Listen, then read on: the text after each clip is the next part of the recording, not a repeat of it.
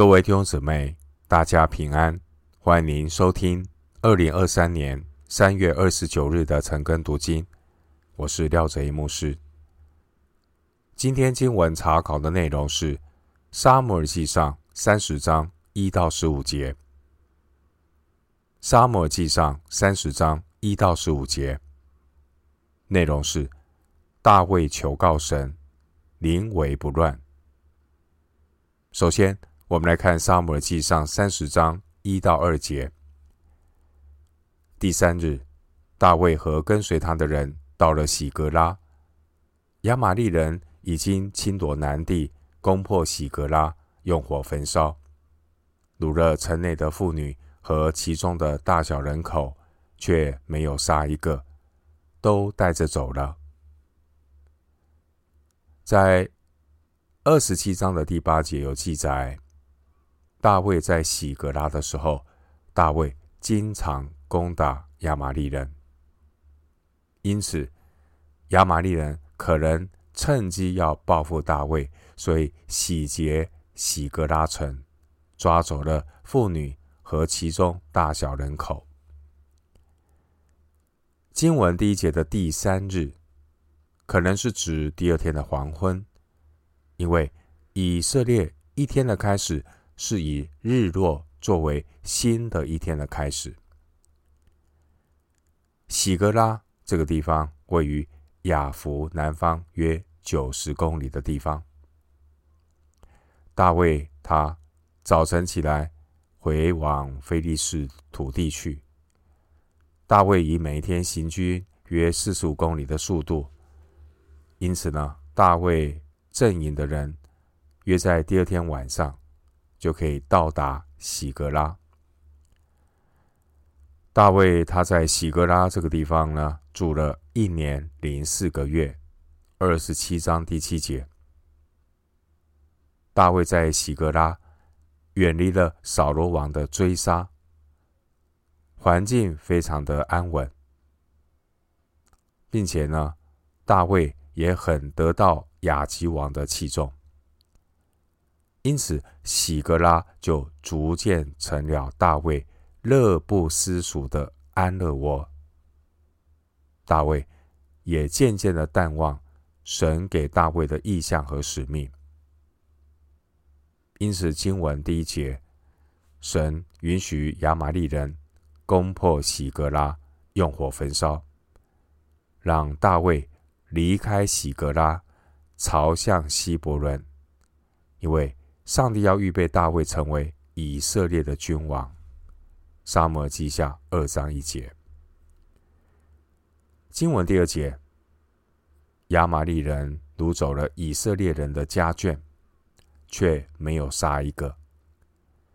有可能亚玛利人要将这些被掳走的人卖作奴隶。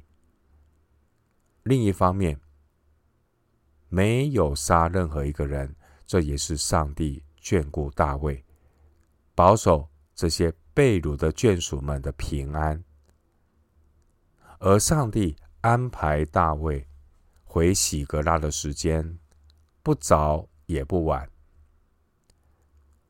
如果非利士人的首领早点让大卫回来，大卫就可能继续的乐不思蜀的留在喜格拉。如果大卫晚一点回喜格拉，大卫众人可能会失去拯救他们家眷的时机。弟兄姊妹，我们要留心看待发生在我们身上的难处。上帝借着苦难苏醒我们沉睡的灵魂，神也是开出路的神。在格林多前书十章十三节说：“所以你们所遇见的试探，无非是人所能受的。神是信实的，必不叫你们受试探过于所能受的。在受试探的时候，总要给你们开一条出路，叫你们能忍受得住。”回到今天的经文。撒母耳记上三十章三到六节，大卫和跟随他的人到了那城，不料城已烧毁，他们的妻子儿女都被掳去了。大卫和跟随他的人就放声大哭，直哭的没有气力。大卫的两个妻耶斯列人雅西暖和做过拿八妻的加密人亚比该也被掳去了。大卫甚是焦急，因众人为自己的儿女哭恼，说要用石头打死他。大卫却倚靠耶和华他的神，心里坚固。大卫回到喜格拉。大卫的这些部队呢，他们经过两天的急行军，其实大家都已经筋疲力尽，现在又遭遇亲人被掳走，生死未卜。经文第三节，众人看到城已被烧毁，他们就放声大哭，直哭的没有气力。第四节。这些以色列人，他们跟随大卫躲避扫罗，逃奔非利士人的地。二十七章第一节。但万万没有想到，现在他们却遭遇家眷被人掳走的患难，导致众人的情绪再也控制不住，他们就把怒气都往大卫身上发泄。甚至呢，要拿石头打死大卫。第六节，大卫成了众矢之的。其实这也是大卫自从逃亡以来，大卫所面临算是一个很大的危机。或许大卫从来没有感觉到过会如此的孤单，如此的失败，但。也正是这样的经历，让大卫重新对焦在神的身上。大卫他向神倾诉他内心的孤单痛苦。诗篇二十五篇十六到十七节。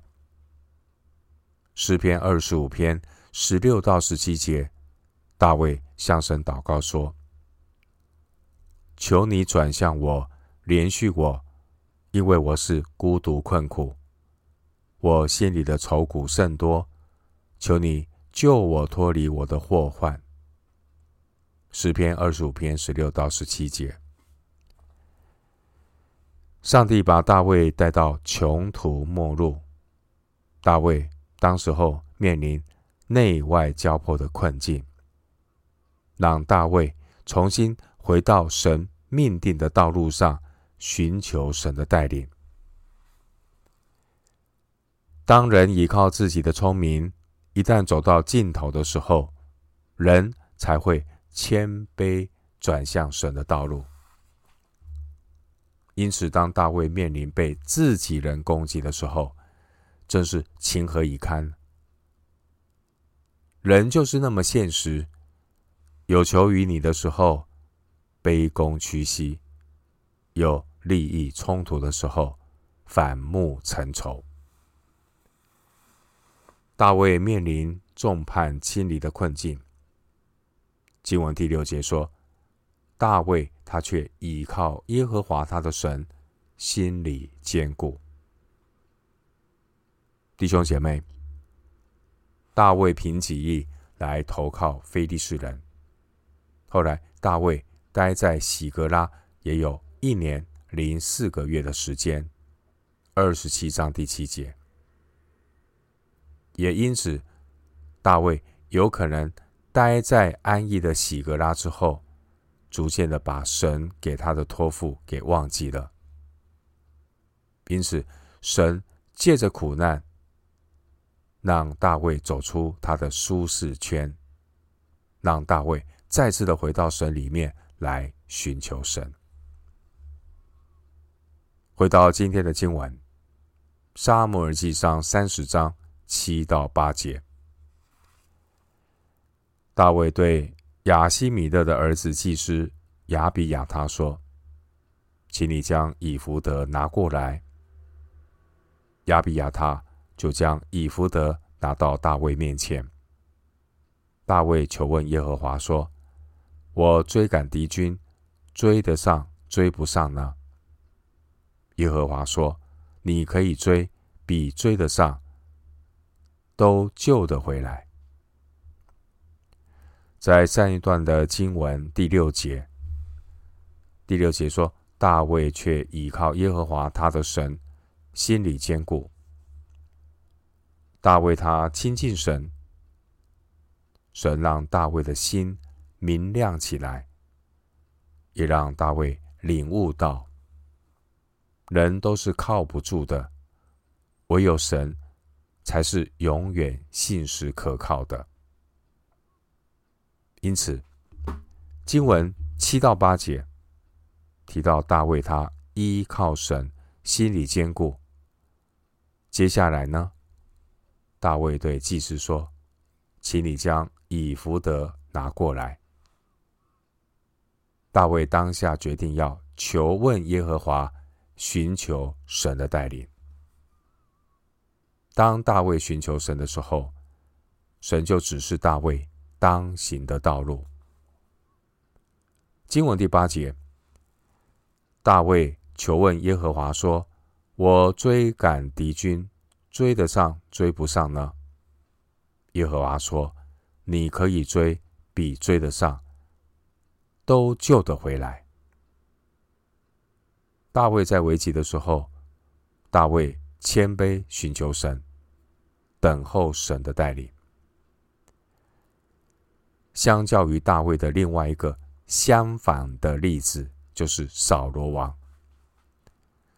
当年扫罗王求告无门的时候，二十八章第六节，扫罗王求告无门的时候，扫罗王竟然不怕得罪神，跑去求问交鬼的妇人。扫罗王的行径，正所谓。获罪于天，无所岛矣。弟兄姐妹，人生总会有一些时候，我们也会来到人的尽头。然而，专心仰望神的人，神必然有够用的恩典，神必然给我们开一条出路，叫我们能忍受得住。